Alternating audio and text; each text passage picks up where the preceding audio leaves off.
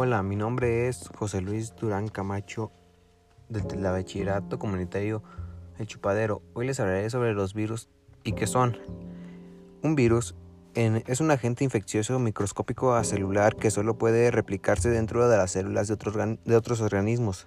Los virus están constituidos por genes que contienen ácidos nucleicos que forman moléculas largas de ADN o ARN rodeadas de proteínas. Al infectar una célula, estos genes obligan a la célula anfitriona a sintetizar los ácidos nucleicos y proteínas del virus para poder llegar a, llegar a nuevos virus.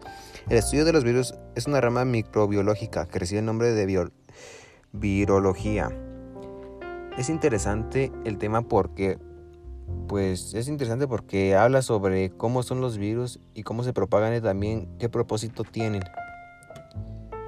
Lo que más me gustó fue que es saber que hay muchísimos virus en todo el planeta y que está registrado que en todo el mundo hay alrededor de un quintillón de, de virus en todo, todo el planeta me pareció curioso que, que los, virus los virus modifican las células y que los genes, los genes para poder expandirse más rápido.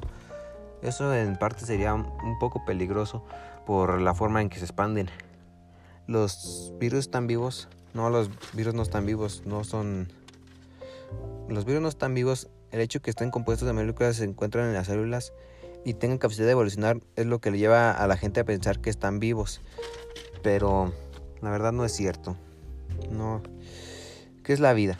El término vida, desde la biología, hace referencia a aquello que distingue a los animales, las plantas, los hongos, protistas, arqueas y bacterias del resto de las realidades naturales. Implica las capacidades de organización, crecimiento, metabolizar, responder a estímulos externos y reproducción y muerte. Para concluir, pienso que algunos virus son muy mortales.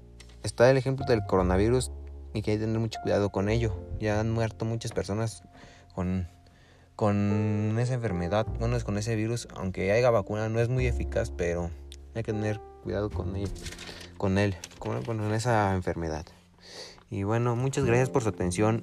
Les invito a seguirme en mi podcast y hasta pronto. Cuídense.